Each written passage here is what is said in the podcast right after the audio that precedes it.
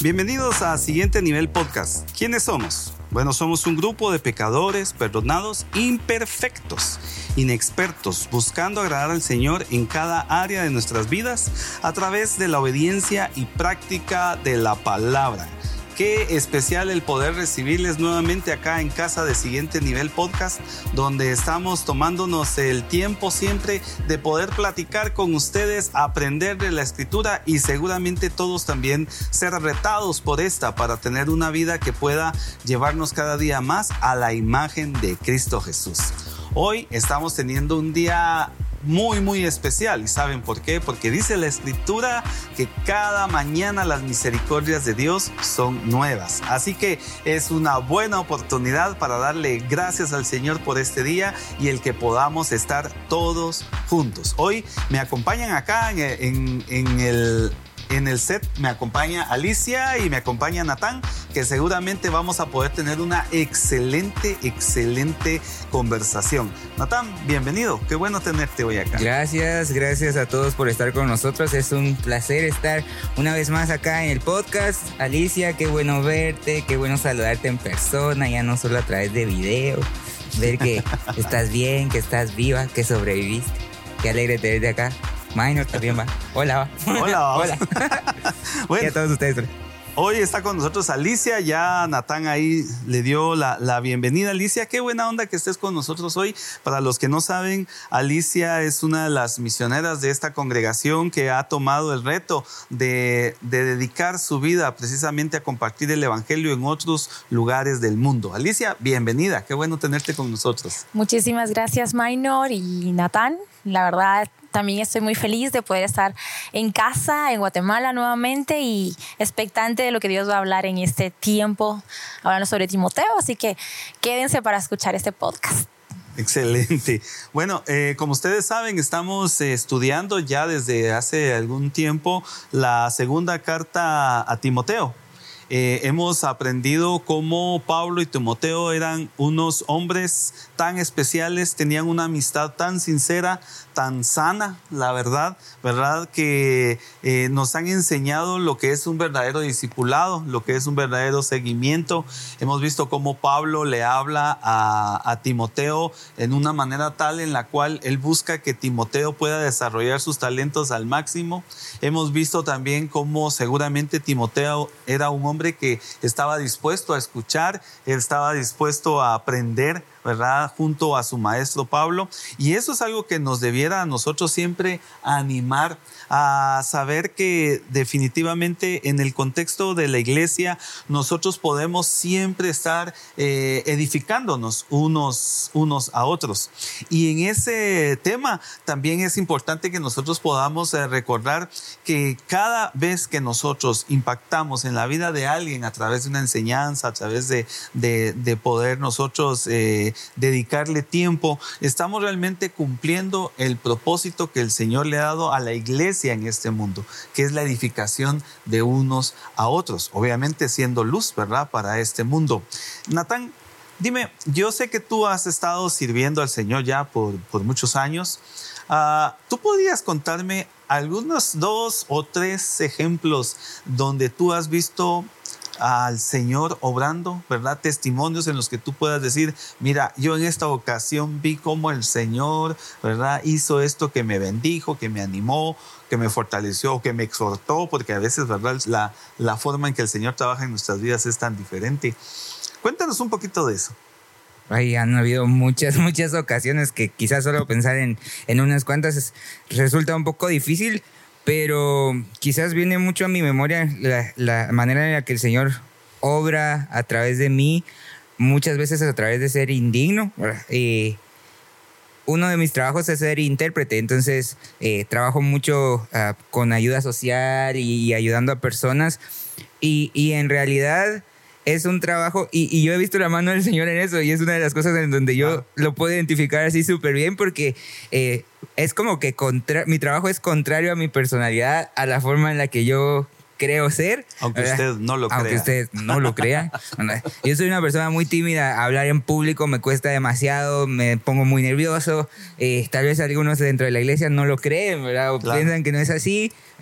Pero en, en serio, ustedes no saben, cada vez que me toca dirigir la alabanza, yo he pasado por el baño y a veces vomito de los nervios. ¿verdad? Yo sé, son demasiadas revelaciones, pero soy sincero ¿verdad? en, eso. información. Lo siento, lo siento. Pero es para que me entiendan. De verdad, a mí eso me, me, resulta muy, muy difícil el tener que, que, relacionarme con otras personas porque yo pienso, esa no es mi personalidad. Mm. Pero una de las cosas que, en las que yo he visto la, la fidelidad del Señor es entender el que, o sea, mi trabajo, la forma en la que yo le sirvo, no tiene nada que ver como yo creo que soy, sino Él hace a través de mí lo que Él tiene que hacer a pesar de, de cómo yo soy, ¿verdad? Y la forma en la que me ha tocado poder servir a otros, proveer ayuda a otros, escuchar a otros y, y conectar dos culturas que no, son, no tienen nada que ver, ¿verdad? O que muchas veces están distanciadas por, por un lenguaje, el poder servir como el medio para, para poder llevar muchas veces el Evangelio también ha sido una bendición muy, muy grande para mí y, y es ahí donde yo he podido ver la manifestación del amor del Señor transformándome, Primero porque yo tengo la, capacidad ahora de reconocer así como esto no es mío. Si yo puedo hacer esto es porque el Señor ha tenido a bien el darme el don de poder eh, servirle, el poder hablar otro idioma y el poder eh, comunicar y poder llevar beneficio a otras personas, a pesar de la manera en la que, en la que yo soy o en la manera en la que mi personalidad o la forma en la que yo soy. Y yo por eso me identifico mucho con, con aquí con Timoteo, ¿verdad? Cuando Pablo lo anima y le dice que no tenga miedo, que le eche ganas, ¿verdad? Que, que se acuerde del Señor, eh, de lo que está haciendo, que exhorte a otros. Porque yo me, yo me imagino a ese Timoteo bien humano, bien temeroso, bien tímido, bien inseguro, ¿verdad? Que necesitaba estos recordatorios y yo creo que el Señor ha sido de esa manera conmigo uh, y esa es la manera en la que yo he podido verlo uh, a través de mí uh, para servir a otros, a pesar de mis debilidades, pero también con las fortalezas que tengo, el Señor ha tomado esas cosas que yo pienso, ah, esas no, no son cosas útiles, o esas no... ¿a quién le, a quién le serviría? Son cosas que el Señor haya utilizado para, para servir, para permitirme servir a otros. Y, y no sé, tal vez el, el, el, han habido circunstancias en las que muy puntualmente he visto la mano del Señor en cuanto a, a el poder trabajar con ciertas personas que tienen cierta necesidad específica y el poder ser ese canal de bendición, creo que es una de las cosas que me, me bendice mucho. Excelente, gracias. Yo creo que has puesto una plataforma muy idónea para el tema de esta tarde porque hoy estaremos viendo un pasaje en la segunda carta a Timoteo en la que veremos que realmente no depende de nosotros el poder llegar el poder llegar a ser un obrero fiel depende siempre de la obra que el Señor hace en nosotros. Y de allí, pues la pregunta, ¿verdad? en cuanto a, testimonios de cómo ustedes han visto realmente al Señor obrando en su vida, obrando en el ministerio que ustedes realizan. Alice, ¿qué podrías contarnos?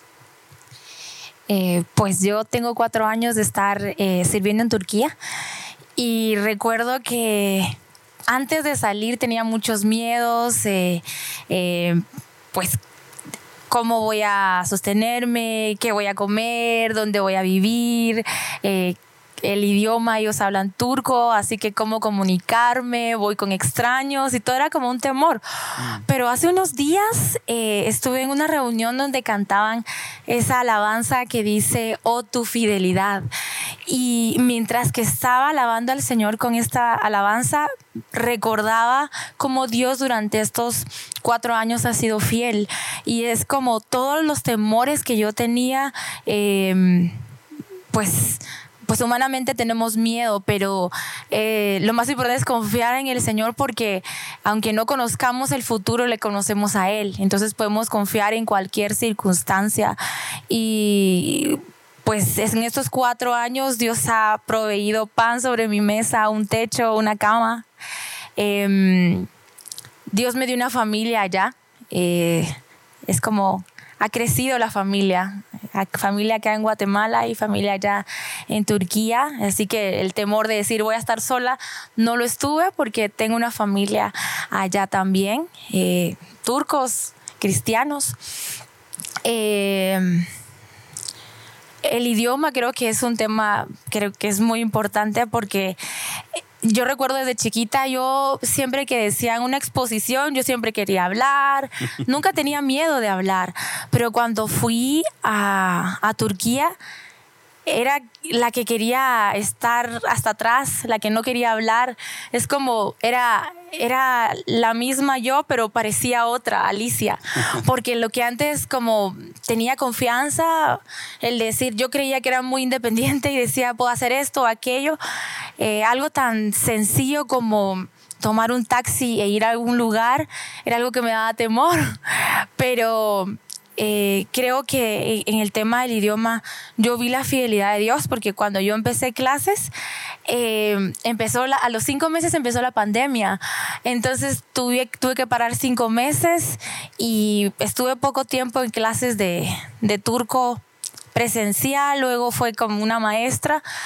Y al poco tiempo ya me quedé sin maestros por todo lo que estaba pasando, pero hoy hablo turco, y, no puedo decir es por todo el esfuerzo que yo hice, sino es la gracia del Señor que me, que me ayudó a, me capacitó para hablar el idioma porque era básico para poder hablarles a ellos en, en, su propio idioma sobre la palabra de Dios.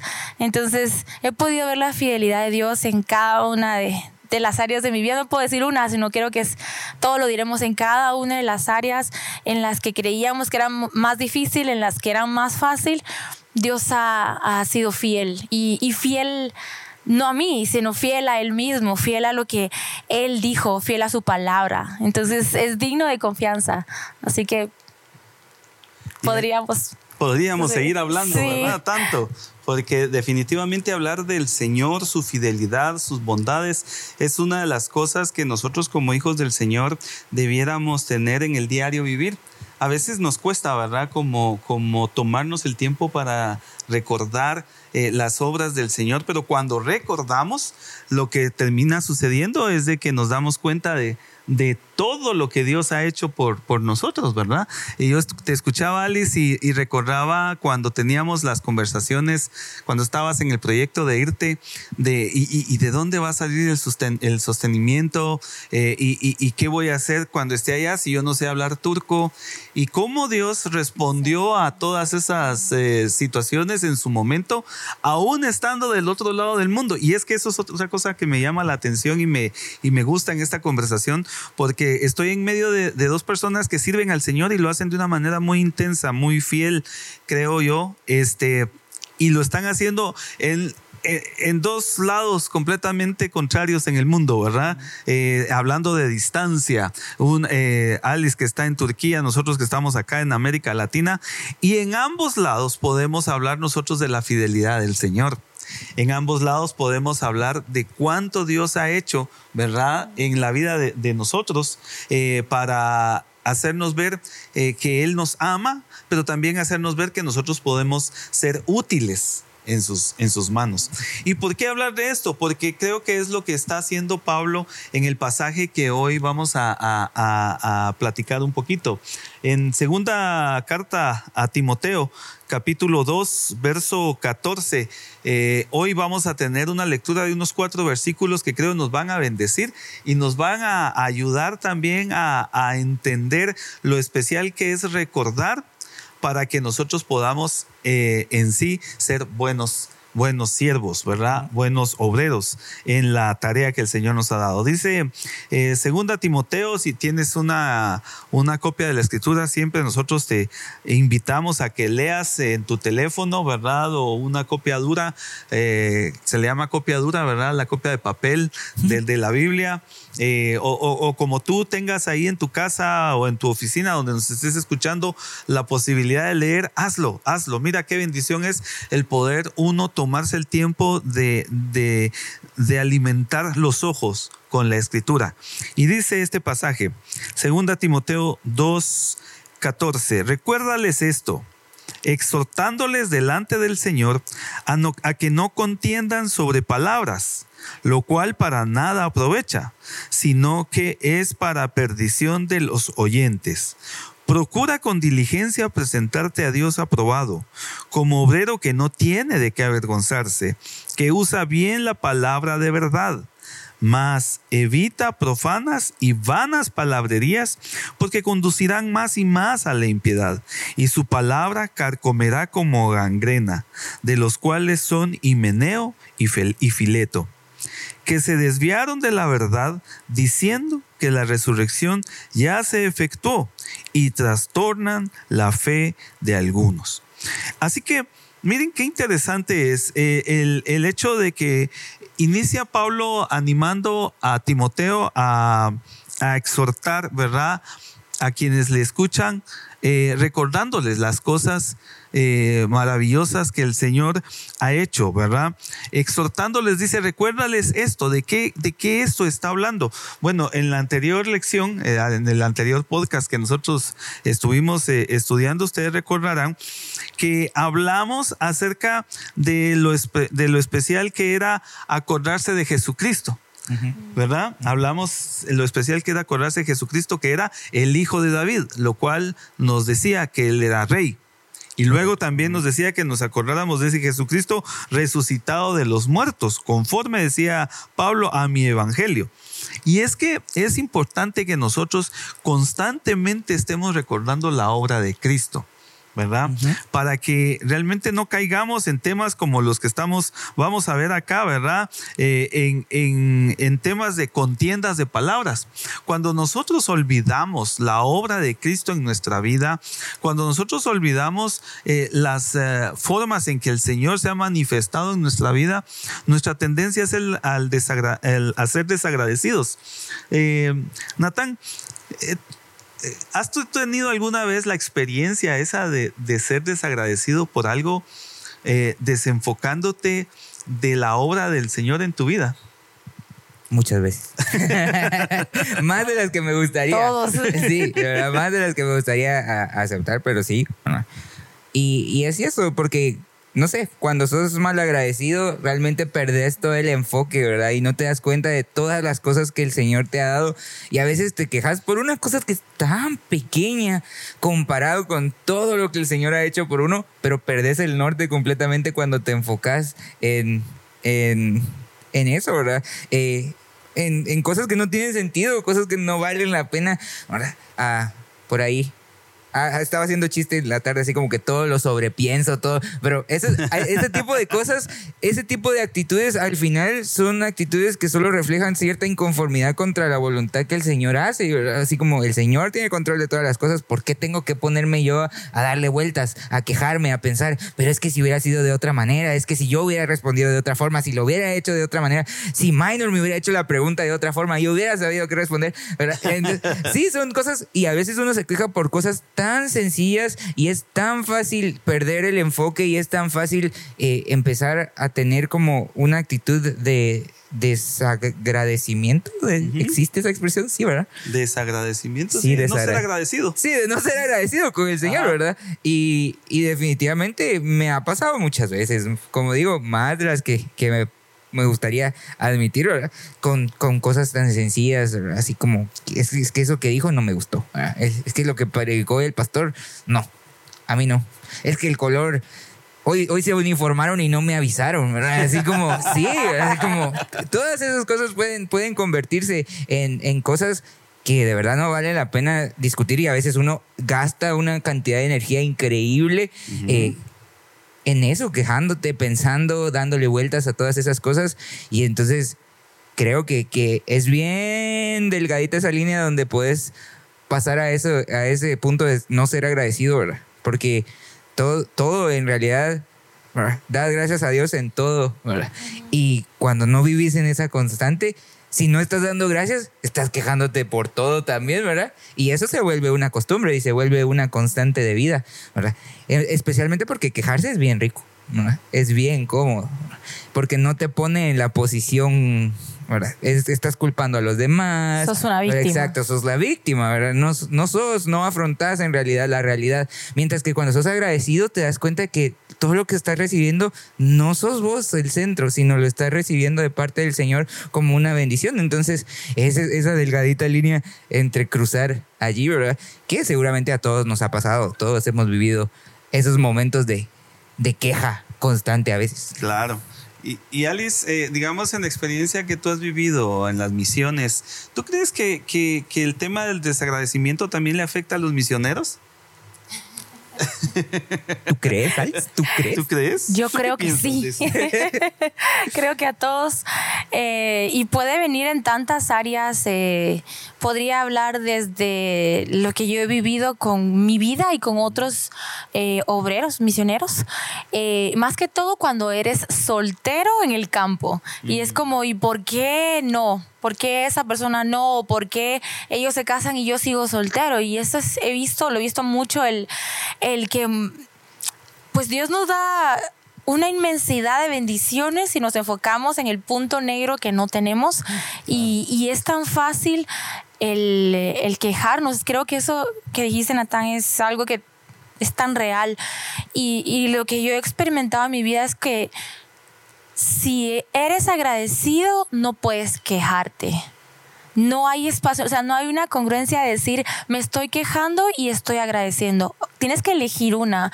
Y, yo creo que ahí es, eh, la clave es conocer a Dios, porque si nosotros conocemos a Dios, sabemos que cada puerta cerrada, cada no, cada, cada situación en la que vivimos va a ayudar para bien, aunque nosotros hoy no entendamos.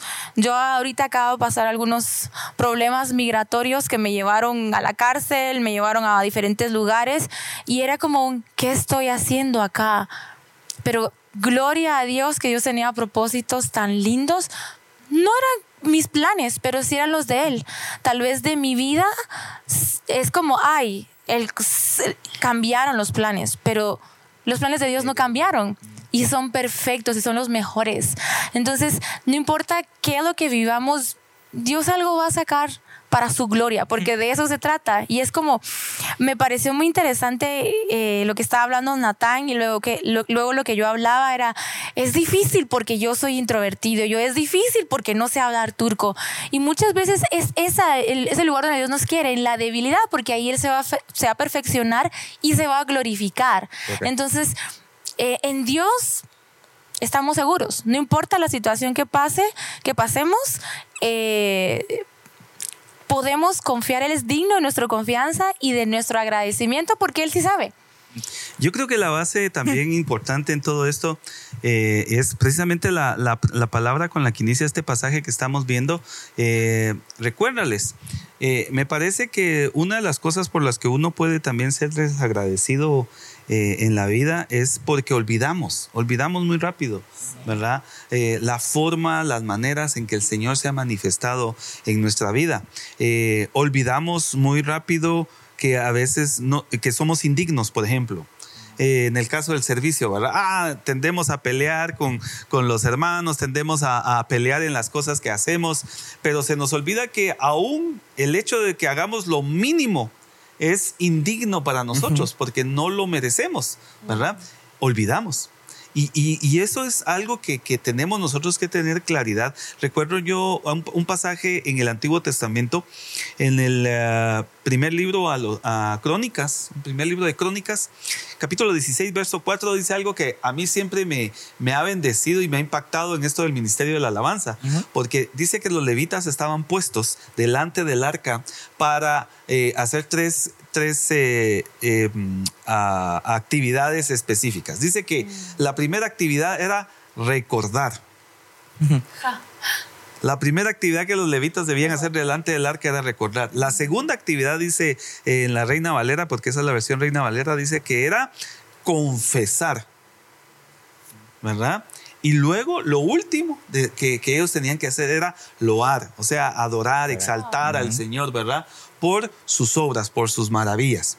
Y ese, ese pasaje, por eso a mí siempre me ha impactado muchísimo en el, ministerio, porque me ubica, me ubica que realmente eh, el, el, el, no permitir que, que, nuestra mente bloquee las obras de Dios en nuestra vida nos va a permitir ser agradecidos todo el tiempo, ¿verdad? Por eso es de que creo yo que uno de los, de los grandes valores que nosotros tenemos que vivir como hijos del Señor es el gozo, ¿verdad? Porque el gozo es la muestra de que entendemos que lo que pueda estar pasando en nuestra vida es voluntad del Señor y somos agradecidos. ¿Verdad? Por ello. Así que eh, miren qué interesante, solo con la primera palabra, eh, lo que hemos estado aprendiendo de Pablo, ¿verdad? Recuérdales esto, exhortándoles delante del Señor a que no contiendan sobre palabras, por lo cual para nada aprovecha, sino que es para perdición de los oyentes. Y acá eh, es interesante porque Pablo va a cambiar ahora la, perspectiva en el verso 15 y le va a dar un, consejo directo a, Timoteo. Y le dice, procura con diligencia presentarte a Dios aprobado, como obrero que no tiene de qué avergonzarse, que usa bien la palabra de verdad. Eh, hay mucho que hablar en este pasaje, pero eh, ¿qué piensan ustedes? Procurar ser un buen obrero podría iniciar con procurar no olvidar la obra del Señor. Procurar ser agradecidos en todo tiempo. ¿Cómo podrías, Natán, llegar a ser un buen obrero bajo esta perspectiva? Yo creo que asociándolo en la forma en la que viene el, pasaje, por supuesto eso, recordando, es que si yo tengo bien presente quién es el Señor, qué ha hecho Jesucristo y quién es Él, o sea, allí están los motivos para poder yo ser un buen obrero, ¿verdad? Y, de esa forma, porque si yo recuerdo quién es Él, voy a buscar honrarle. Si yo reconozco quién es Él, voy a buscar amarle, corresponderle. Si yo reconozco que a pesar de que yo soy infiel, Él permanece fiel y no puede negarse a sí mismo, entonces yo puedo comenzar a, a vivir una vida como un obrero aprobado. Entonces creo que es completamente interesante la forma de recordar esto, ¿verdad? recordar. Y creo que ese es, ese es como, como cristianos muchas veces nuestro mayor error, ¿verdad? Olvidar, olvidar quién es el Señor, de quitar la perspectiva, de quitarlo a Él del centro y no recordar que Él tiene la preeminencia de todas las cosas, ¿verdad? Uh, interesante lo que, lo que veíamos antes, ¿verdad? Porque dice, si sufrimos en el, en el 12, también reinaremos con Él. Si le negamos, Él nos negará. Pero esa parte, si fuéramos infieles, Él permanece fiel porque Él no puede negarse a sí mismo. Entonces, eso es lo que yo tengo que recordar. Para comenzar a ser un buen obrero del Señor, yo tengo que tener presente que Él es Él. él sigue siendo Dios a pesar de todas las cosas. Y si yo sé quién es Él, y si yo tengo comunión con Él, y si yo le conozco, entonces, si yo de verdad le conozco, pues no me voy a quejar. Si yo de verdad le conozco, voy a buscar honrarle. Si yo de verdad le conozco, voy a empezar a servirle, voy a desear servirle, voy a querer parecerme a él. Voy a evitar involucrarme en todas las cosas que menciona acá, ¿verdad? No ponerme a, tener estas conversaciones que nada traen provecho, a evitar, ¿verdad? Y voy a buscar con diligencia honrar al, al Señor. Pero si yo no me recuerdo quién es Él, para mí, quién es Él, sobre todas las cosas. Si yo no tengo eso presente, yo no puedo ser un buen obrero. Por supuesto, la palabra procura es una palabra que nos está llamando a la acción y nos está llamando, Alicia, a, a que nosotros seamos, como dice un buen amigo de este podcast, a que nosotros seamos intencionales al momento de, de, que, de ser buenos obreros, ¿verdad? Uno, de ser diligentes, de, de presentarnos a Dios de una manera apropiada, ¿verdad? A, eso es de que nos lleva la palabra procurar. Uh, Alicia, tú como en tu testimonio y, y, en lo que has aprendido del Señor, ¿cuáles podrían ser esas cosas en las que tú has sido intencional para presentarte al Señor de, de una manera bien, de una manera en la cual eh, busca ser un obrero que, que, es fiel y que presenta la, palabra con diligencia?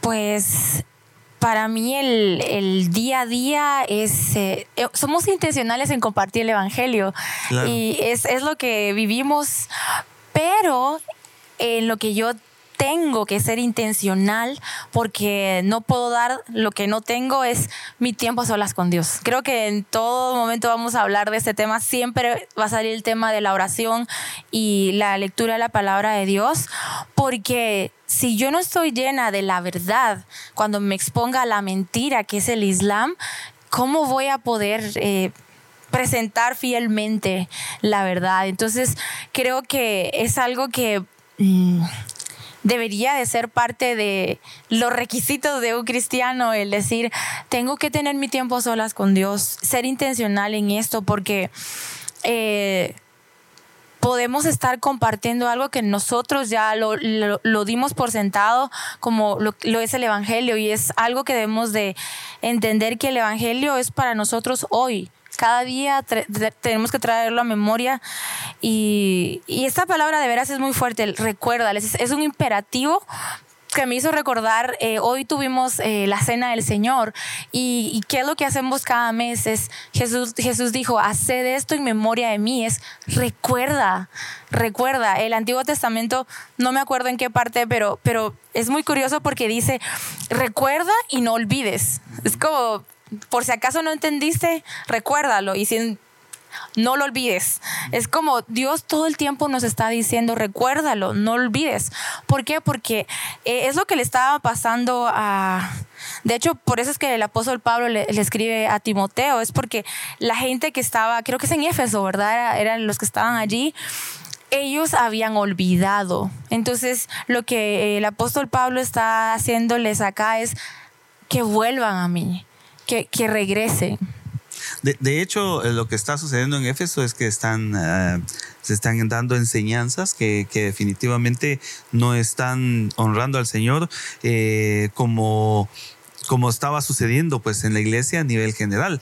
De hecho, ustedes saben que los escritos del, Nuevo Testamento ah, se piensa que Apocalipsis, que se piensa fue el último, si, si muy tardío se escribió, fue en el año 90, ¿verdad? Mm. Eso significa que cuando eh, Juan está escribiendo el libro de Apocalipsis, ya había dentro de la iglesia muy, ¿verdad?, eh, generalizada ese ataque por parte de, ideas que, que, enseñaban eh, errores acerca de la resurrección de Jesucristo, acerca de todos estos temas, ¿verdad? A los Gálatas, de hecho, Pablo les escribe una carta muy, muy, muy profunda y muy impactante, ¿verdad? Donde los llama, les, dice, pero, oh Gálatas, y, la palabra que utiliza realmente podríamos decir, oh Gálatas estúpidos, ¿verdad?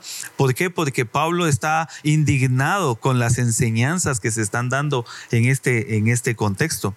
Por eso es de que Pablo a Timoteo le está pidiendo esta, eh, utiliza estas palabras, creo yo, tan, tan incisivas procura, y no solo es procurar, sino procura con diligencia. O sea, no solo es la acción de, buscar, sino que hacerlo constantemente. Tú decías algo, Alicia, y, te iba a interrumpir, pero me arrepentí. Pero, pero quiero hacerte la pregunta. Tú decías, porque yo necesito, decías tú, estás buscando del Señor constantemente. Pero alguien entre los que nos están oyendo podría decir, pero ella, ¿por qué necesitas si es misionera? Porque para algunos, porque para algunos, ¿verdad? Por ejemplo, miran al pastor, ah, no, el pastor no necesita. No le hace falta. No le hace falta. Ah, no, no, mi líder, ¿verdad? Los patojos. Ah, el Natán no necesita. El Natán me regaña porque él no necesita. Sí, ¿verdad? ya, entonces, ah, ¿tú qué dices? Debemos ser diligentes en procurar ser eh, obreros aprobados.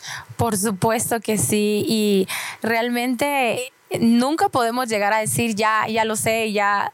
De hecho, la palabra de Dios que es viva cada vez que la leemos va a evidenciar las áreas que tenemos que cambiar porque mm. la, gente alrededor puede decir que somos buenos cristianos pero Dios que escudriña el corazón va a estar constantemente eh, enseñándonos qué pecados tenemos que mostrar y, arrepentirnos de ellos porque nosotros eh, somos santos, pero al mismo tiempo estamos en un proceso de santificación mm. hasta que Cristo venga o nos lleve. O sea que, eh, bueno, la Biblia es clara cuando dice, sin santidad nadie verá a Dios. Entonces, en ese proceso de buscar esas santidades, apartarnos para estar con Él.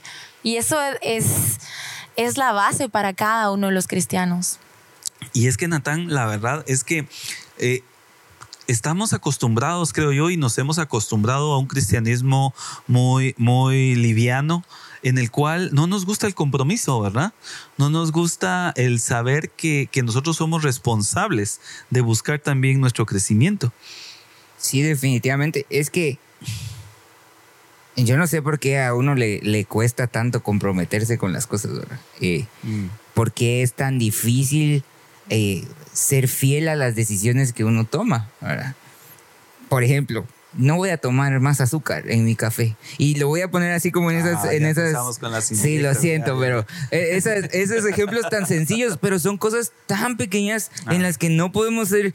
No, no solo le voy a echar un, un poquito, ¿verdad? solo le voy a echar un poquito más, porque es que no me gusta así. ¿verdad? Siempre y, y lo veo en, en mi vida cristiana, porque muchas veces lo he hecho de esa manera.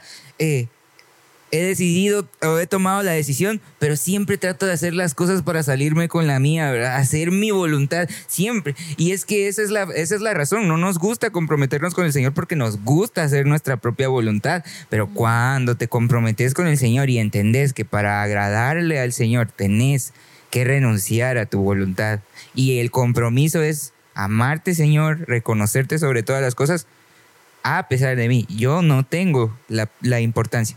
Entonces, ¿por qué no o por qué es tan difícil comprometerte? Porque siempre querés tener una parte de control, siempre querés controlar al Señor de alguna forma, ¿verdad? Y, y yo creo que esa es, es una de las cosas más terribles que nosotros podemos llegar a hacer. Y es que ahí exactamente está lo que estábamos viendo en este pasaje. ¿Por qué no nos comprometemos realmente? Porque olvidamos quién es Dios. Porque si, si a mí el pastor me dice, nos vemos el domingo a las 3 de la tarde, yo voy a estar. Pero en su palabra que nos habla tan claramente de buscar de día y de noche su rostro, de tantas cosas que son bien claras en, las, en, la, en la palabra de Dios, ¿por qué no nos comprometemos? Porque olvidamos quién es Dios. Uh -huh. Y lo que, lo que decía es como a veces... Eh, en la teoría vivimos como que somos cristianos y creemos que Dios es quien nos gobierna, pero en la práctica nosotros somos nuestros propios dioses y, y, ahí está el desenfoque porque olvidamos quién es nuestro Dios. Yo creo que eso es algo que, que, que nosotros... Eh, nos, nos, puede hablar de la siguiente expresión, porque dice, como obrero que no tiene de qué avergonzarse, procura con diligencia presentarte a Dios o aprobado, como obrero que no tiene de qué avergonzarse.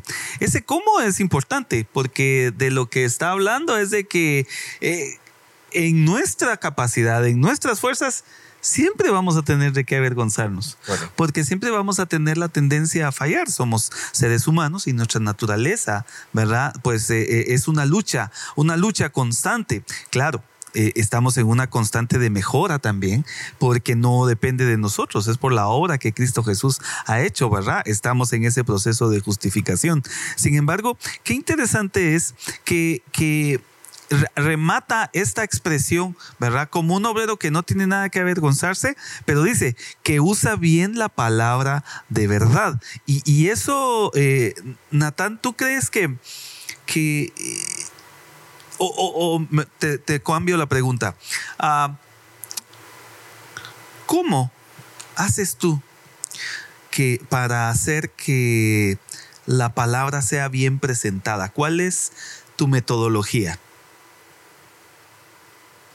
Creo que la mejor manera de presentar la palabra es con las acciones, ¿verdad? Ajá. Y entonces mi propia metodología es, y es una de las formas en las que yo trato de, de moverme, yo no puedo decirle a alguien que haga algo si yo no lo hago.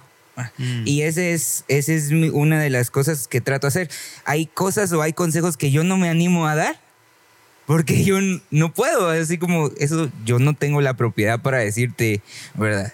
Eso no lo hagas o eso, eso se hace de otra manera si yo no puedo hacerlo.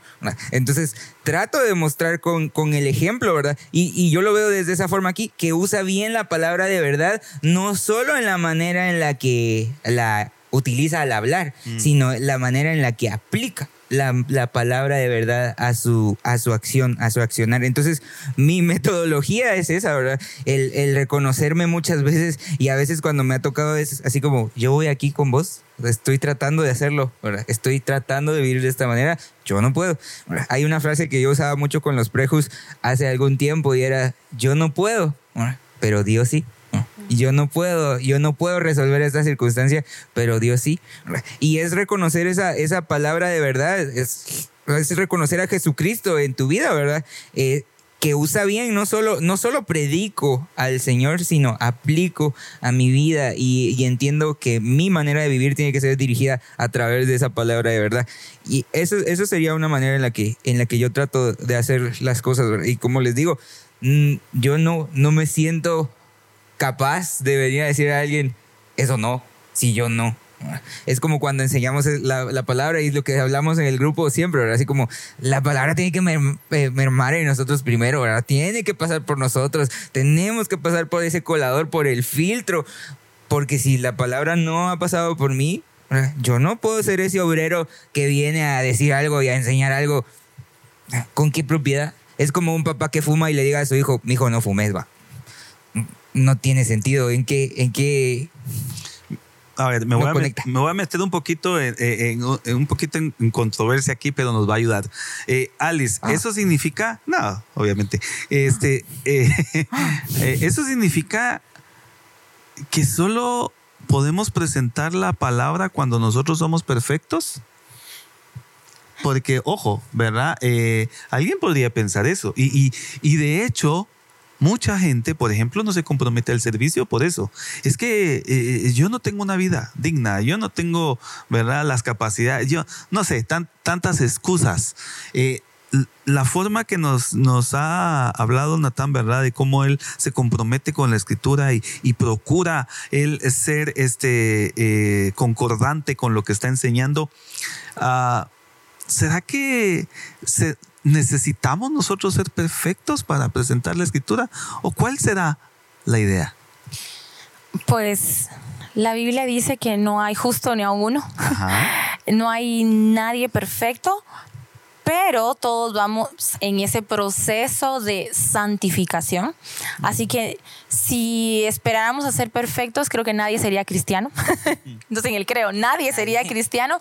Ahí es donde entra que es por gracia que somos salos. Porque si no, yo me gloriaría a decir, yo sí lo haré, yo sí te puedo hablar porque yo soy perfecto. Entonces, el único que pudo, pudo hacer eso fue Jesús. Y, y pues, ¿qué hizo? Se entregó. Se humilló a sí mismo y nos dio un ejemplo. Creo que este pasaje es muy importante porque dice em, que no se avergüenza. Dice un, un obrero que no tiene de qué avergonzarse. Y a mí se me venía mucho en, en esta sociedad que a lo bueno llama malo y, y que está... Eh, poniendo cosas eh, como reglas, como las tendencias de hoy en día que son antibíblicas. Y entonces cuando yo le digo a una persona que, que ser homosexual es pecado, cuando tú se lo dices en la cara, eso es algo muy difícil. Y es como, no, no, no, voy a hablarle desde otra forma, porque no llamamos las cosas que son como la Biblia los dice. Y la Biblia dice, no te avergüences. Mm. No te avergüences. Porque, bueno, si yo tuviera que hacer un examen, yo quiero aprobar ese examen. Nadie se mete a, pasar un examen y decir, pues a ver qué pasa. No, yo quiero ganar, yo quiero ser aprobado. Y el examen que estamos viviendo en la vida, Dios dice, procura presentarte aprobado ante Dios, no ante el mundo. Eso, eso es lo importante, que Dios, que, que, la aprobación que nosotros necesitamos no es de la gente, sino la de Dios. Y eso va en contra de lo que se está viviendo hoy. Y es que es interesante lo que acabas de decir, Alice, porque me parece que uno de los grandes problemas del cristiano actual es la vergüenza. Pero no nos damos cuenta que cuando nosotros estamos, cuando nosotros nos avergonzamos delante del hombre, ¿verdad? Estamos realmente fallándole a Dios, ¿verdad? No nos damos cuenta de que cuando nosotros eh, tomamos decisiones en las cuales buscamos la aprobación del hombre, lo único que estamos logrando es la desaprobación de Dios. Y, y, eso es algo que creo yo nosotros tenemos que mantener siempre fresco. Ya hablamos al principio del tema de recordar. Y esto es algo que debemos recordar también constantemente, ¿verdad? Que, que nuestra, nuestra mayor eh, fidelidad la debemos al Señor. Que nuestra, nuestra mayor, este, nuestro mayor compromiso debiera ser con Cristo. Cuando nosotros tengamos en la mente constantemente esta gran verdad, seguro es que vamos a ir tomando mejores decisiones en la vida, ¿verdad? Y que vamos a estar en una mejor disposición de servir a otros. Sí. Pero es eso, ¿verdad? Tener en cuenta al Señor siempre, recordar quién es Él, ¿verdad? Eh, y, y, como decís, ¿verdad? Cuando nos avergonzamos del Señor, realmente es una manera de negarle. Pero otra vez, Él permanece fiel a sí mismo, ¿verdad? Él no puede negarse a sí mismo. Y, y, gracias a Él, en realidad es gracias a Él que nosotros le servimos, es gracias a Él que, que hacemos esto que hacemos, el que Ali tuviera la oportunidad de, de, viajar y servir en otro país a personas que no tienen el conocimiento de quién es Él, pero poder presentar la verdad. Qué, qué, qué impresionante eso, ¿verdad? Que has tenido la, la oportunidad de presentarlo y aquellos que ya le han conocido allá, de recordar, ¿verdad? Y, a mí me hace recordar, eh, no sé cómo estamos con el tiempo, pero eh, recuerdo de una persona que él, él era musulmán y, y, yo estaba haciendo un trabajo ahí donde puse un texto y, y hablaba en, en, tres imágenes, Jesús es el camino, la verdad y la vida. Entonces cuando él lo vio, él me dijo, ¿qué es eso que, hiciste? Entonces le empecé a explicar el versículo a un musulmán. Mm. Entonces Jesús es el camino, la verdad y la vida.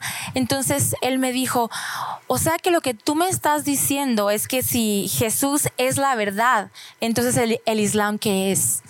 Y yo tenía, no, no tenía tanto tiempo de estar en Turquía y en ese momento yo sentí esto, es como el, decir la verdad no es fácil, porque yo dije, él ha creído toda la vida una mentira. Y yo es como, ¿cómo le digo?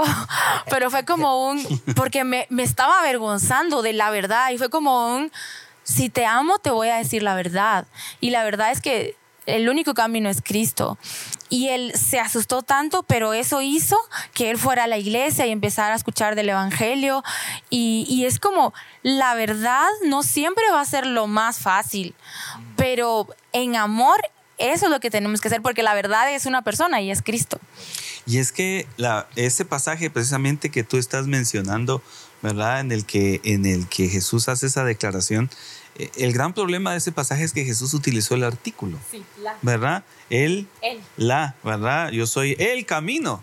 Y entonces Jesús lo que hace es decir, miren, no hay otro camino. Nadie más. Eh, sí, soy el único, ¿verdad?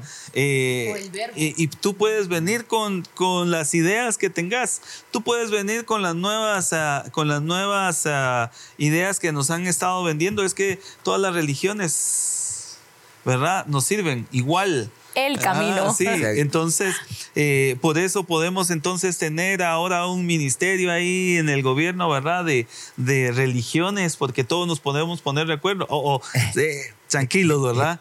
Eh, Jesús no dijo eso. Jesús lo que dijo es que era Él el camino. Y si otros quieren, ¿verdad?, compaginar con la verdad, van a tener que reconocer que Jesús es el camino y que Jesús es la verdad. No hay otra verdad. Y eso es algo que realmente es eh, incómodo para, para, para estos días. ¿Verdad? Es incómodo para esta época. La gente no está dispuesta a entender que si Jesús es la verdad, eso significa que no hay otra verdad fuera de él, ¿verdad? Que todo lo demás y que todas las demás ideas que puedan haber en el mundo deben sujetarse a la verdad que es Cristo Jesús. Así que ah, definitivamente la forma en que Pablo le está hablando a Timoteo es una forma en la que lo está comprometiendo cada cada vez más a, enfocarse, creo yo.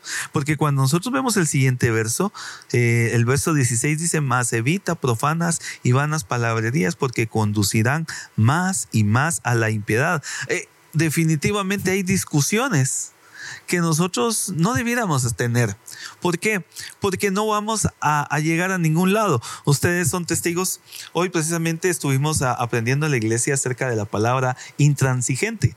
Y resulta que la palabra intransigente eh, es una palabra que en nuestro contexto latino Ah, nos parece negativa. Cuando hablamos de alguien que es intransigente, lo que estamos diciendo es, ah, es alguien con quien, con quien no se puede llegar a ningún acuerdo, es alguien que pelea, es alguien que molesta, pero realmente la palabra transigir es una palabra que significa que yo no estoy dispuesto a ceder, ¿verdad? La verdad para poder estar eh, en paz contigo. Eso es lo que significa transigir.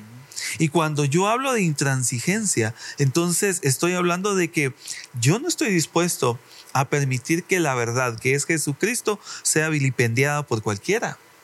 ¿verdad? A que, a, que la verdad que es Jesucristo la puedan usar de la manera que quieran.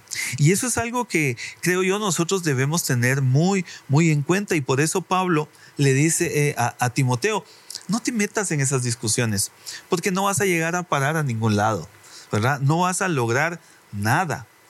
Eh, Natán, tú en la experiencia ministerial, dime, ah, ¿con qué personas es con las que tú has visto mejores resultados de crecimiento, de edificación, de búsqueda del Señor?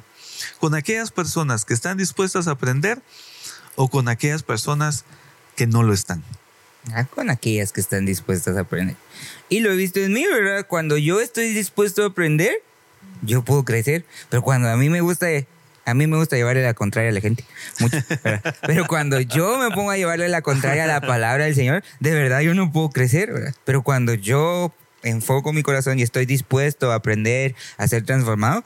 Y yo lo he visto con la gente a la que servimos también, ¿verdad? Aquellos que están dispuestos a, a, aprender, a ser corregidos, a ser guiados. Esa es la gente que tiene crecimiento. Aquellos que no están dispuestos a hacer eso terminan siendo como los que menciona aquí, ¿verdad? porque en realidad empiezan a causar división, empiezan a causar, ¿verdad? Con sus comentarios, empiezan a, intoxicar a la demás congregación y, crean esas divisiones, ¿verdad? Que, al final son desviaciones de la verdad de, cualquier forma, ¿verdad? Aquí les está predicando una doctrina contraria, ¿verdad? Eh, hoy día podemos hablar de cualquier sin, sin fin de doctrinas que andan circulando por allí, ¿verdad? Pero a veces son cosas tan sencillas como es que me dijo, me dijeron, me hizo, y todas esas pequeñas cosas empiezan a, causar ciertas divisiones dentro de la iglesia.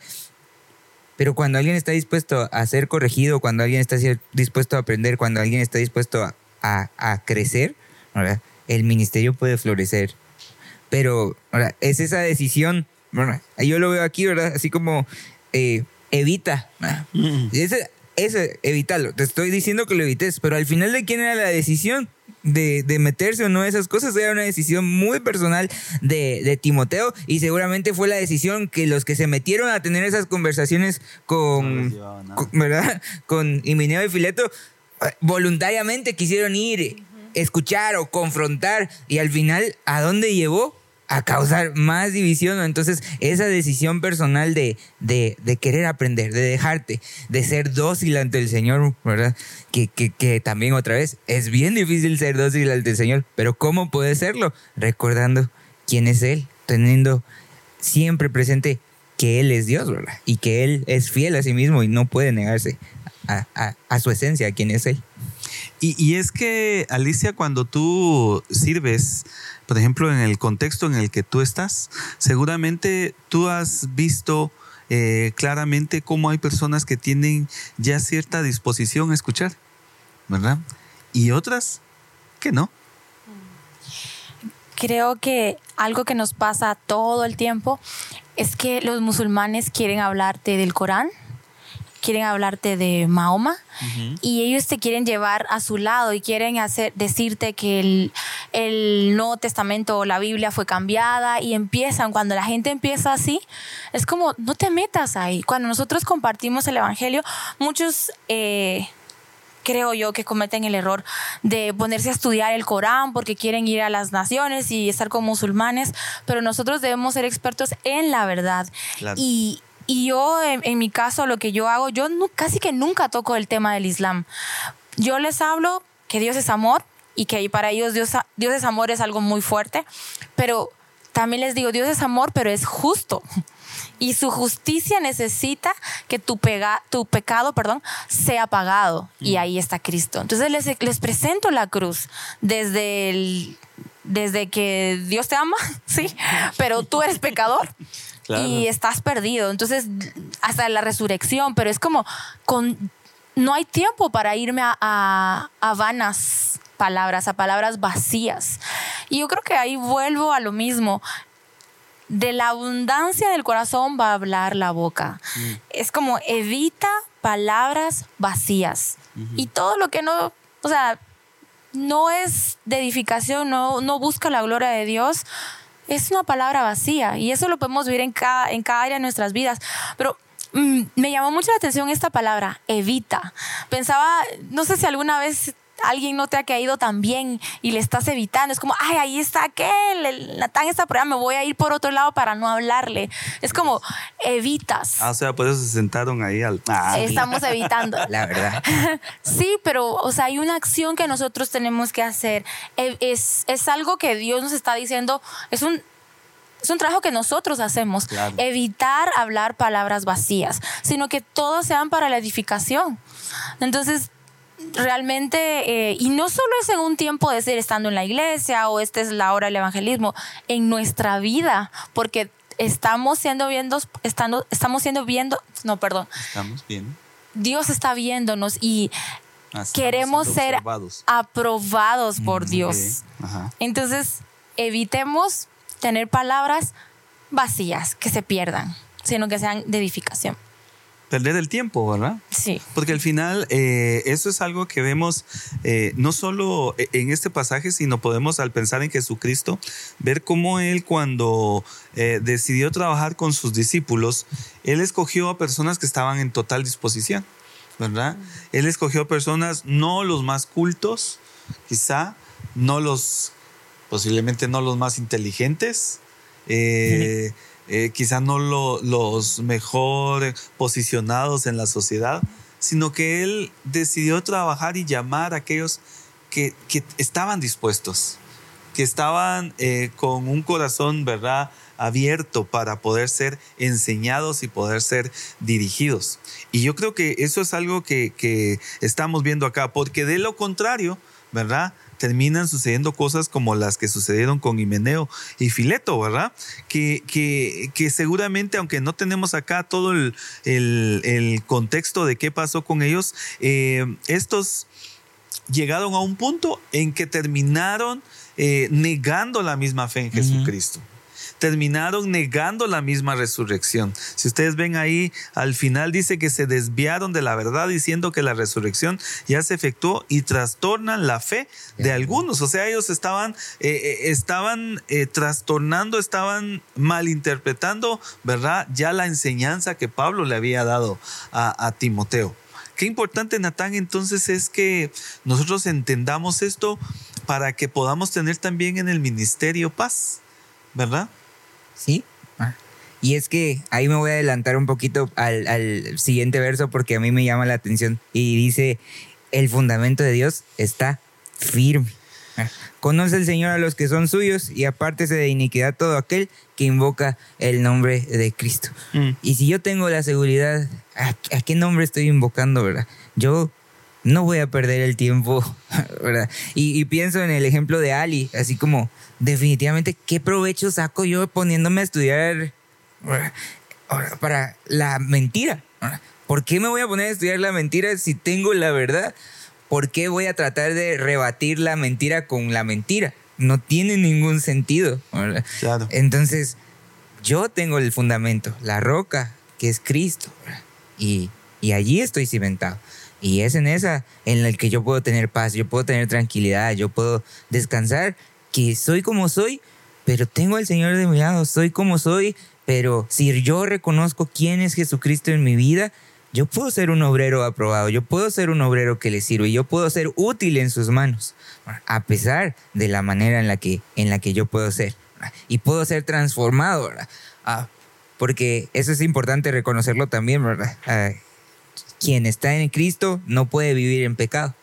Mm. O sea, no, e, esa, esa tendencia de pensamiento moderno a mí me, perturba mucho, así como no importa lo que hagas, Dios te perdona. Y mm. estás, en, estás en Cristo, entonces puedes vivir tu vida desordenada, Dios te perdona, estás en Él, el Señor es...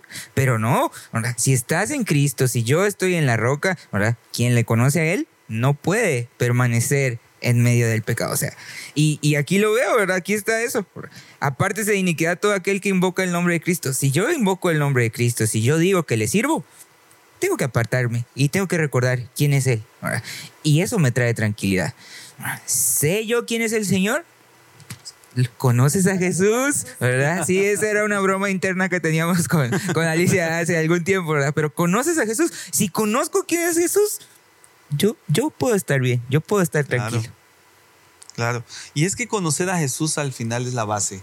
¿verdad? Conocer a Jesús es lo que nos va a dar la perspectiva clara de, de, vida de decisiones que nosotros podamos tomar. Yo siempre eh, he utilizado este ejemplo, pero me, bendice mucho el día que llegó una hermana conmigo y me dice, mira, fíjate que quiero que me ayudes con mi hija. Eh, tiene un novio que, no es cristiano, entonces me gustaría que hables eh, con ella para, para ver qué hacemos, ¿verdad?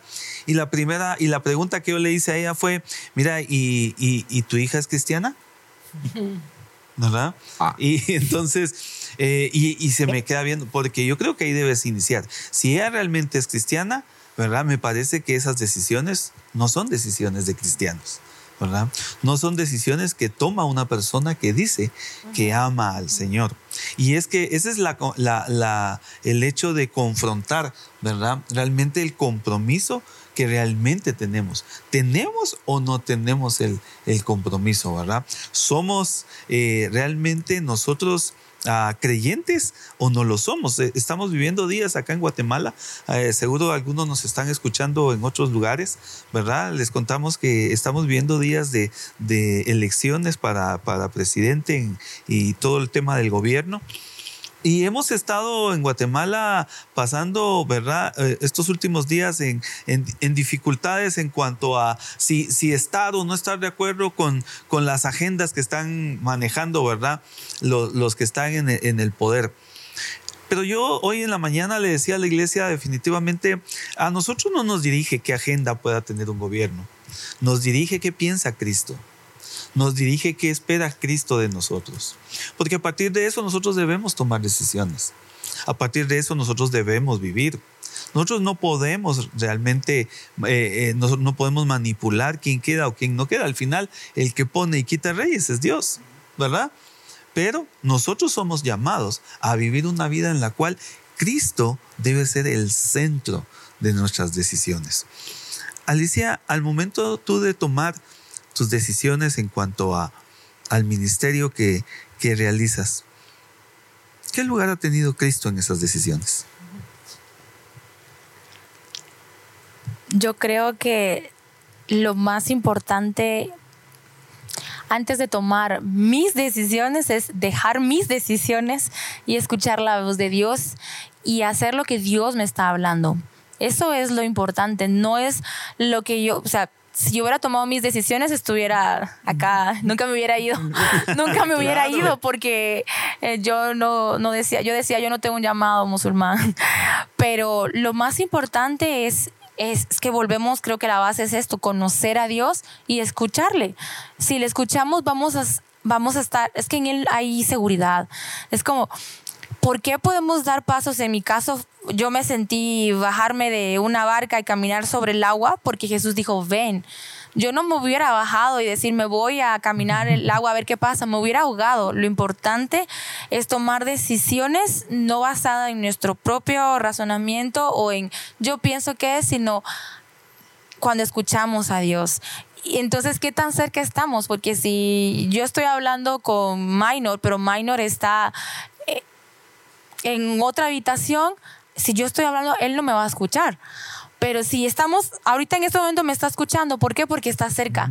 Y esa es la base, el, el estar cerca del Señor y en base a eso toma decisiones, no decisiones de, ah, yo pienso, yo quiero, sino, Señor, dirígeme. Claro que no somos robots, Dios nos va a guiar y va a poner en el corazón también ese querer cómo hacer, pero es importante que todo lo que hagamos sea, gire en que Cristo sea glorificado, en hacer su voluntad y no la nuestra. Gracias, Alice. Y la verdad es que, pues ya aterrizando la conversación de esta tarde, em, debemos nosotros entonces eh, traer a memoria lo que hemos aprendido, Natán. Eh, en primera instancia, recordar. Correcto. ¿Verdad? Eh, en, siguiente, en segunda instancia, procurar, buscar, ¿verdad? ser intencionales, démosle hoy el, el, uso. El, uso a la palabra, ¿verdad? Ser hoy intencionales en buscar ser agradables al Señor. Tercera cosa que hemos visto es eh, eh, evitar perder el tiempo en discusiones que no nos van a llevar a ningún lado. Eh, y yo creo que en estos días, Natán, tenemos que poner en práctica esto, ¿verdad?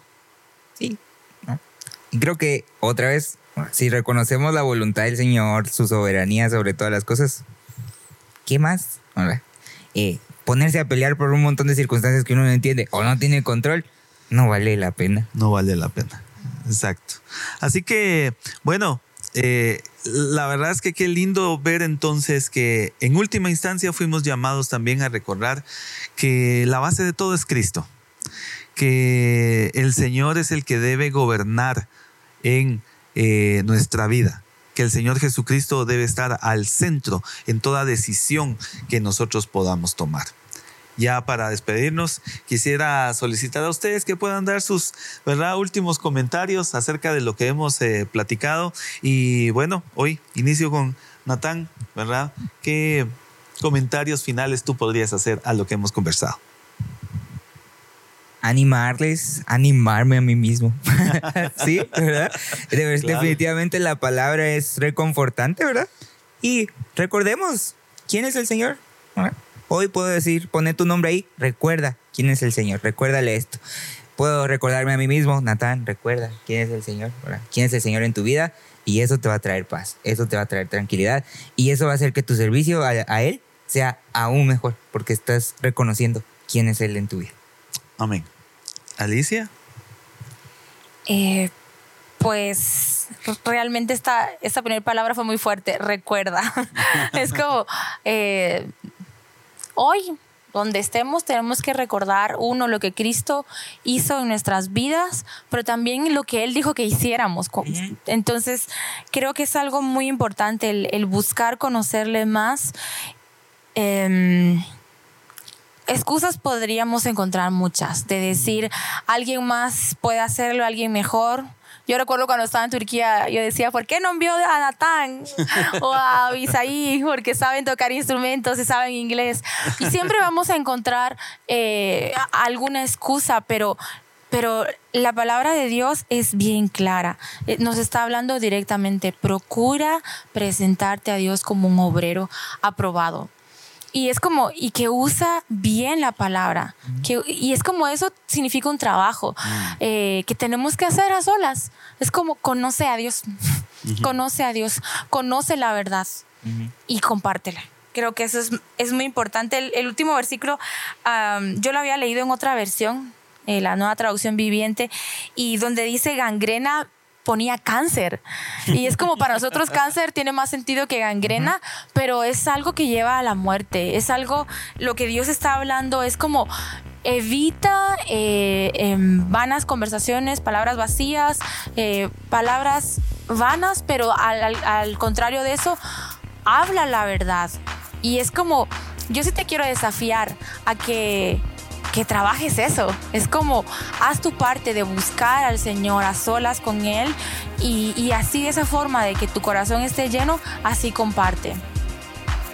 Así que somos llamados todos en esta tarde por Pablo a, procurar eh, servir al Señor, hacerlo bien, conocer la escritura, evitar eh, aquellas discusiones que no nos llevan a nada y poner a Cristo en el centro de toda situación en nuestra vida. Esperamos que tú hayas uh, disfrutado esta conversación eh, sabemos que muchas veces eh, vamos a, a, decir cosas con las que quizá tú no estás de acuerdo. Está bien, escríbenos y dinos, mira, yo pienso que esto podría ser así, podría ser así, qué sé yo, pero eso nos va a ayudar también a crecer todos juntos en esta comunidad de Siguiente Nivel Podcast. Una comunidad en la cual estamos buscando la edificación unos de otros. Gracias por acompañarnos. Hoy estuvo con, con nosotros Alicia, Natán, mi nombre es Minor Morales y para nosotros es una tremenda, tremenda bendición el poder acompañarles. Tenemos un saludo acá en la congregación que siempre usamos para despedirnos y les decimos bendiciones, bendiciones de, Dios de Dios para, para sus vidas. Bye. Adiós. Bye.